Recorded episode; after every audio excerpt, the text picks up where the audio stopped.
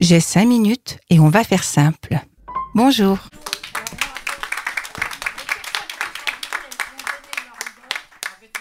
Alors je dois vous dire que je suis en famille. Je suis pas frustrée.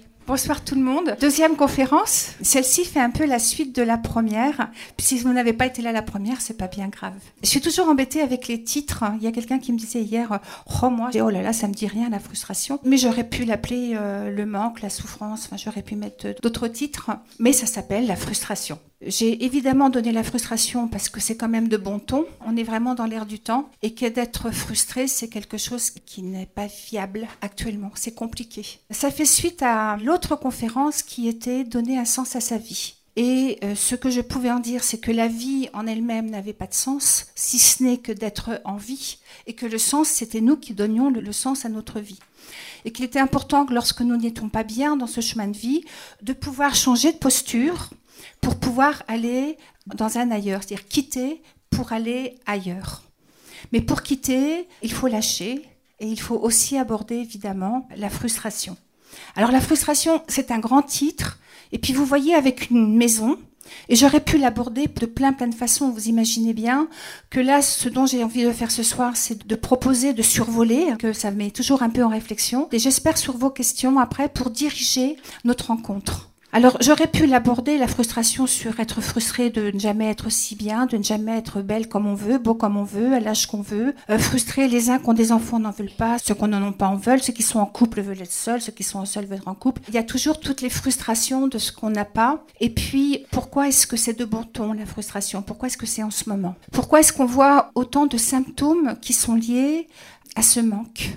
Parce que derrière la frustration, je vais aborder des points. Évidemment que quand on parle de frustration, on parle de manque, puisqu'on ne peut pas avoir tout ce qu'on veut. Il est évident que euh, je vais parler de désir, je vais parler de la différence du désir et du besoin.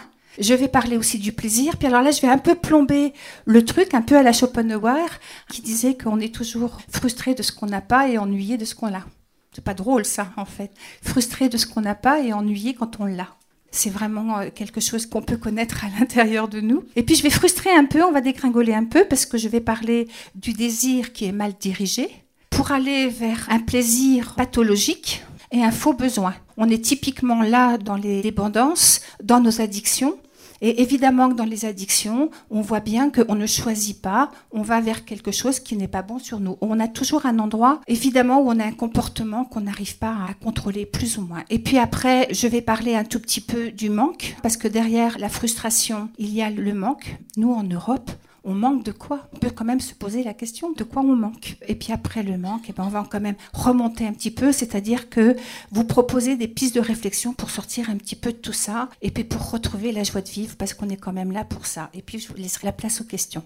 C'est parti. J'ai pensé à la frustration. J'ai des petits enfants qui sont là. Et le sujet est venu parce que j'ai pas abordé la frustration avec l'enfant tyrannique qu'on voit beaucoup plus apparaître parce que les enfants de maintenant sont plus du tout les enfants qu'il y avait. C'est plus les mêmes enfants. On est un peu paumés et puis les enfants sont un peu au centre.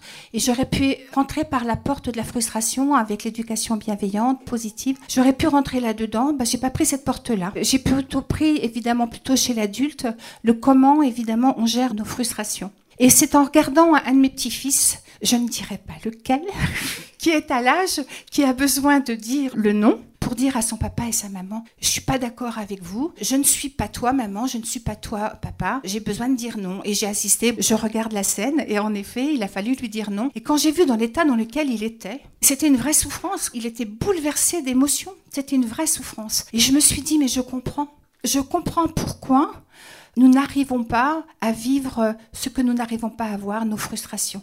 Pourquoi Dès que nous sommes installés dans notre fauteuil, dès qu'on se réveille le matin, dès qu'on est le soir, dès qu'on est en état de pause, comment se fait-il évidemment que à ce moment-là, ça se met à ruminer, ça se met à mettre du stress, on sent le manque, le symptôme du manque. Le manque, ça va être euh, dans, le scénario de la tête, c'est qu'est-ce que je fais là? Je sers à rien. Pourquoi je suis pas en train de passer l'aspirateur? Je vais faire le ménage ou alors je devrais couper l'herbe. Enfin, chacun a ses trucs. J'ai vraiment autre chose à faire plutôt que de ne rien faire. Ça arrive à tout le monde, ça. Je défie qu'il n'y ait pas quelqu'un qui n'ait pas vécu ça. Et de se dire la culpabilité de ne rien faire. Et en même temps, cette espèce de rumination qui se met en place à ce moment-là. Et bien évidemment que la rumination la dévalorisation se met en place le matin quand on se réveille. On l'entend, il faut bien avoir le temps de pouvoir l'entendre. C'est-à-dire c'est des moments de pause. Et dans ces moments de pause, eh bien, c'est là que je vois toutes les semaines, et j'entends toutes les semaines, qu'on me dit, de toute façon, moi, vous savez, c'est comme ça. Je ne peux pas me poser. Je ne peux pas ne rien faire. Je suis née comme ça. Je suis nerveux ou je suis nerveuse. C'est génétique. À ce moment-là, on peut plus faire grand-chose. Si c'est génétique, ça va pas être simple. C'est Armel qui vous parle sur Radio Alpa 107.3. À la semaine prochaine. Au revoir.